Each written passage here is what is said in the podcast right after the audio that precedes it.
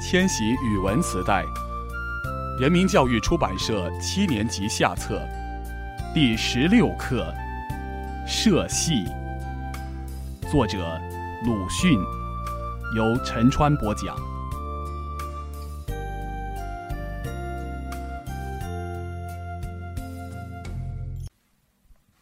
我们鲁镇的习惯，本来是凡有出嫁的女儿，倘自己还未当家。夏间便大抵回到母家去消夏。那时我的祖母虽然还康健，但母亲也已分担了些家务，所以夏期便不能多日的归省了，只得在扫墓完毕之后抽空去住几天。这时我便每年跟了我的母亲住在外祖母的家里。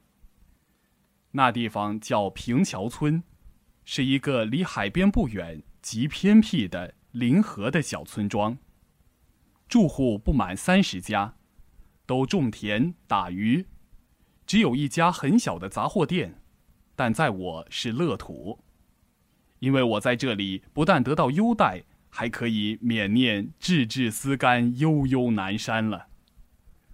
和我一同玩的是许多小朋友，因为有了远客，他们也都从父母那里得到了减少工作的许可。伴我来游戏。在小村里，一家的课几乎也就是公共的。我们年纪都相仿，但论起行辈来，却至少是叔子，还有几个是太公，因为他们和村都同姓，是本家。然而我们是朋友，即使偶尔吵闹起来，打了太公，一村的老老小小也绝没有一个会想出“犯上”这两个字来。而他们也百分之九十九不识字。我们每天的事情大概是掘蚯蚓，掘来穿在铜丝做的小钩上，浮在河沿上去钓虾。虾是水世界里的呆子，绝不但用了自己的两个钱捧着钩尖送到嘴里去的，所以不半天便可以钓到一大碗。这虾照例是归我吃的。其次便是一同去放牛，但或者是因为高级动物了的缘故吧，黄牛、水牛都欺生，敢于欺侮我，因此我也总不敢走近身，只好远远的跟着站着。这时候小朋友们便不再原谅我会读“栀栀丝干”，却全都嘲笑起来了。至于我在那里所第一盼望的。却在到赵庄去看戏。赵庄是离平桥村五里的较大的村庄，平桥村太小，自己演不起戏，每年总付给赵庄多少钱，算作合作的。当时我并不想起他们为什么年年要演戏，现在想，那或者是春赛，是社戏了。就在我十一二岁时候的这一年。这日期也看看等到了，不料这一年真可惜，在早上就叫不到船。平桥村只有一只早出晚归的航船是大船，绝没有留用的道理，其余的都是小船，不合用。央人到邻村去问也没有，早都给别人定下了。外祖母很气恼，怪家里的人不早定，絮叨起来。母亲便宽慰一。说我们鲁镇的戏比小村里的好得多，一年看几回，今天就算了。只有我急得要哭，母亲却竭力地嘱咐我说：万不能装模装样，怕又招外祖母生气，又不准和别人一同去，说是怕外祖母要担心。总之是完了。到下午，我的朋友都去了。戏已经开场了，我似乎听到锣鼓的声音，而且知道他们在戏台下买豆浆喝。这一天我不钓虾，东西也少吃，母亲很为难，没有法子想。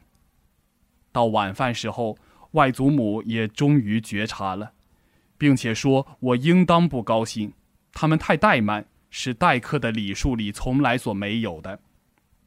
吃饭之后，看过戏的少年们也都聚拢来了，高高兴兴的来讲戏，只有我不开口。他们都叹息，而且表同情。忽然间，一个最聪明的双喜大悟似的提议了，他说：“大船，八叔的航船不是回来了吗？”十几个别的少年也大悟，立刻撺掇起来，说可以坐了这航船和我一同去。我高兴了，然而外祖母又怕都是孩子们不可靠，母亲又说是若叫大人一同去，他们白天全有工作，要他熬夜是不合情理的。在这迟疑之中，双喜可又看出底细来了，便又大声的说道：“我写包票。”船又大，迅哥儿向来不乱跑。我们又都是识水性的。诚然，这十多个少年，委实没有一个不会浮水的，而且两三个还是弄潮的好手。外祖母和母亲也相信，便不再驳回，都微笑了。我们立刻一哄的出了门。我的很重的心忽而轻松了。身体也似乎舒展到说不出的大，一出门便望见月下的平桥内泊着一只白篷的航船，大家跳下船，双喜拔前高，阿发拔后高，年幼的都陪我坐在舱中，较大的聚在船尾。母亲送出来吩咐要小心的时候，我们已经点开船，在桥石上一磕，退后几尺。即又上前出了桥，于是架起两只橹，一只两人，一里一换，有说笑的，有嚷的，夹着潺潺的船头接水的声音，在左右都是碧绿的豆麦田地的河流中，飞一般径向赵庄前进了。两岸的豆麦和河底的水草所发散出来的清香，夹杂在水汽中扑面的吹来。月色便朦胧在这水汽里，淡黑的起伏的连山，仿佛是踊跃的铁的兽脊似的，都远远的向船尾跑去了。但我却还以为船慢。他们换了四回首，见望见依稀的赵庄，而且似乎听到歌吹了，还有几点火，料想便是戏台，但或者也许是渔火。那声音大概是横笛，婉转悠扬，使我的心也沉静，然而又自失起来，觉得要和他弥散在含着豆麦韵枣之香的夜气里。那火接近了，果然是渔火，我才记得先前望见的也不是赵庄，那是正对桥头的一丛松柏林，我去年也曾经去游玩过。还看见破的石马倒在地下，一个石羊蹲在草里呢。过了那林，船便弯进了岔港，于是赵庄便真在眼前了。最惹眼的是屹立在庄外临河的空地上的一座戏台，模糊在远处的月夜中，和空间几乎分不出界限。我疑心画上见过的仙境就在这里出现了。这时船走得更快，不多时，在台上显出人物来，红红绿绿的洞。近台的河里一望乌黑的，是看戏的人家的船棚。近台没有什么空了，我们远远的看吧。阿发说。这时船慢了，不久就到，果然进不得台棚，大家只能下了高，比那正对戏台的神棚还要远。其实我们这白篷的航船，本也不愿意和乌篷的船在一处，而况并没有什么空地呢。在停船的匆忙中，看见台上有一个黑的长胡子的，背上插着四张旗，捏着长枪，和一群赤膊的人正打仗。双喜说：“那就是有名的铁头老生，能连翻八十四个筋斗，他日里亲自数过的。”我们便都挤在船头上看打仗，但那铁头老生却又并不翻筋斗，只有几个赤膊的人翻，翻了一阵都进去了。接着走出一个小旦来，咿咿呀呀的唱。双喜说：“晚上看客少，铁头老生也谢了，谁肯显本领给白帝看呢？我相信这话对，因为其实台下已经不很有人，乡下人为了明天的工作熬不得夜，早都睡觉去了。疏疏朗朗的站着的，不过是几十个本村和邻村的闲汉。乌篷船里的那些土财主的家眷固然在，然而他们也并不在乎看戏，多半是钻到戏台下来吃糕饼、水果和瓜子的，所以简直可以算白地。然而我的意思却也并不在乎看翻筋斗，我最愿意看的是一个人蒙了白布。两手在头上捧着一只棒似的蛇头的蛇精，其次是套了黄布衣跳老虎，但是等了许多时都不见。小蛋虽然进去了，立刻又出来一个很老的小生。我有些疲倦了，托贵生买豆浆去。他去了一刻，回来说没有，卖豆浆的聋子也回去了。日里倒有，我还喝了两碗呢。现在去舀一瓢水来给你喝吧。我不喝水，支撑着仍然看，也说不出见了些什么，只觉得戏子的脸都渐渐的有些稀奇了，那五官渐不明显，似乎融成一片的，再没有什么高低。年纪小的几个多大呵欠了，大的也各管自己谈话。忽而，一个红衫的小丑被绑在台柱子上，给一个花白胡子的用马鞭打起来了。大家才又振作精神的笑着看。在这一夜里，我以为这实在要算是最好的一折。然而，老旦终于出台了。老旦本来是我所最怕的东西，尤其是怕他坐下了唱。这时候。看见大家也都很扫兴，才知道他们的意见是和我一致的。那老旦当初还只是踱来踱去的唱，后来竟在中间的一把交椅上坐下了。我很担心，双喜他们就破口喃喃的骂。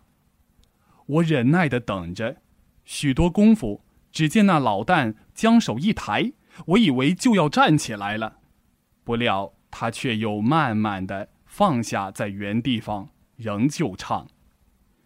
全船里几个人不住的嘘气，其余的也打起呵欠来。双喜终于熬不住了，说道：“怕他会唱到天明还不完，还是我们走的好吧。”大家立刻都赞成，和开船时候一样踊跃。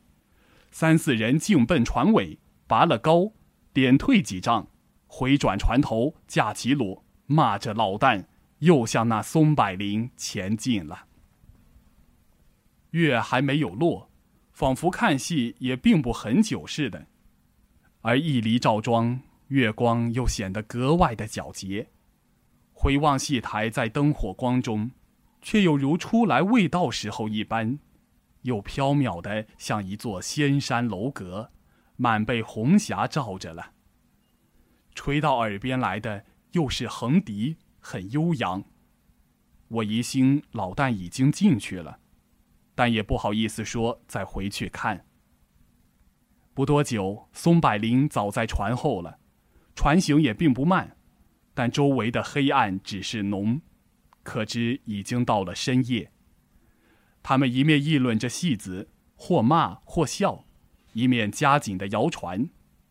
这一次，船头的积水声更其响亮了。那航船就像一条大白鱼，背着一群孩子在浪花里窜。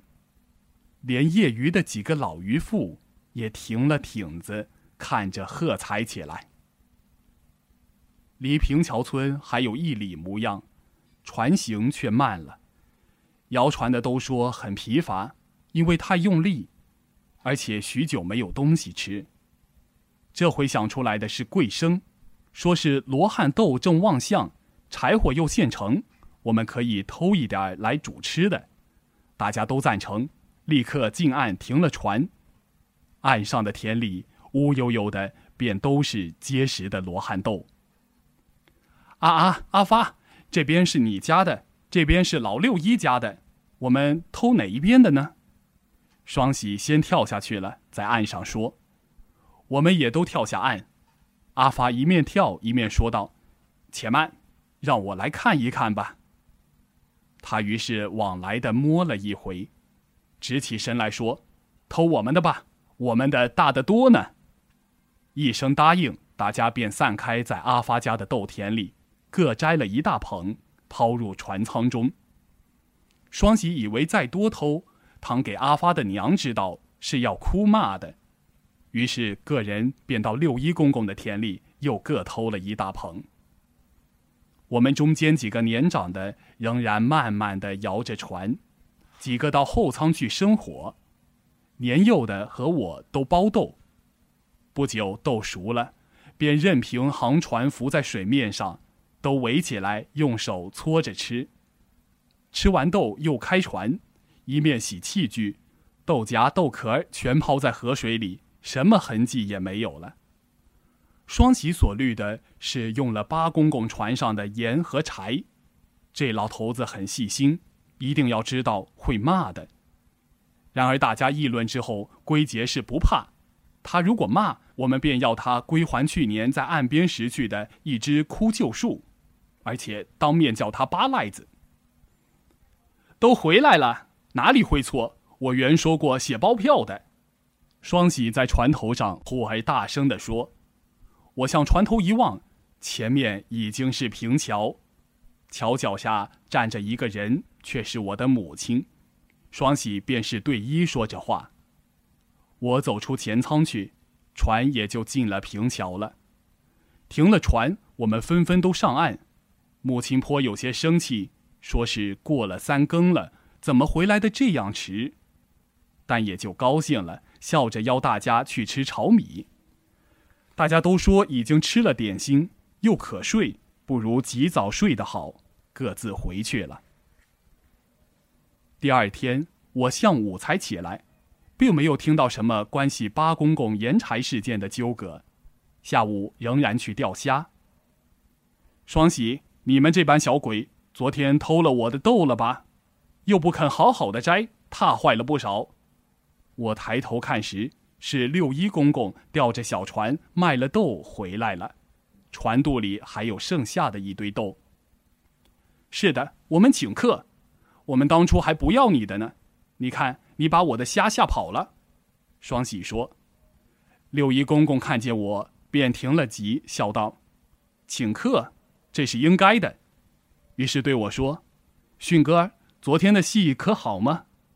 我点一点头，说道：‘好。’豆可中吃呢，我又点一点头，说道：“很好。”不料六一公公竟非常感激起来，将大拇指一翘，得意的说道：“这真是大市镇里出来的读过书的人才识货。我的豆种是粒粒挑选过的，乡下人不识好歹，还说我的豆比不上别人的呢。我今天也要送些给我们的姑奶奶尝尝去。”他于是打着集子过去了。待到母亲叫我回去吃晚饭的时候，桌上便有一大碗煮熟了的罗汉豆，就是六一公公送给母亲和我吃的。听说他还对母亲几口夸奖我说：“小小年纪便有见识，将来一定要中状元。”姑奶奶，你的福气是可以写包票的了。但我吃了豆，却并没有昨夜的豆那么好。真的。一直到现在，我实在再没有吃到那夜市的好豆，也不再看到那夜市的好戏了。一九二二年十月。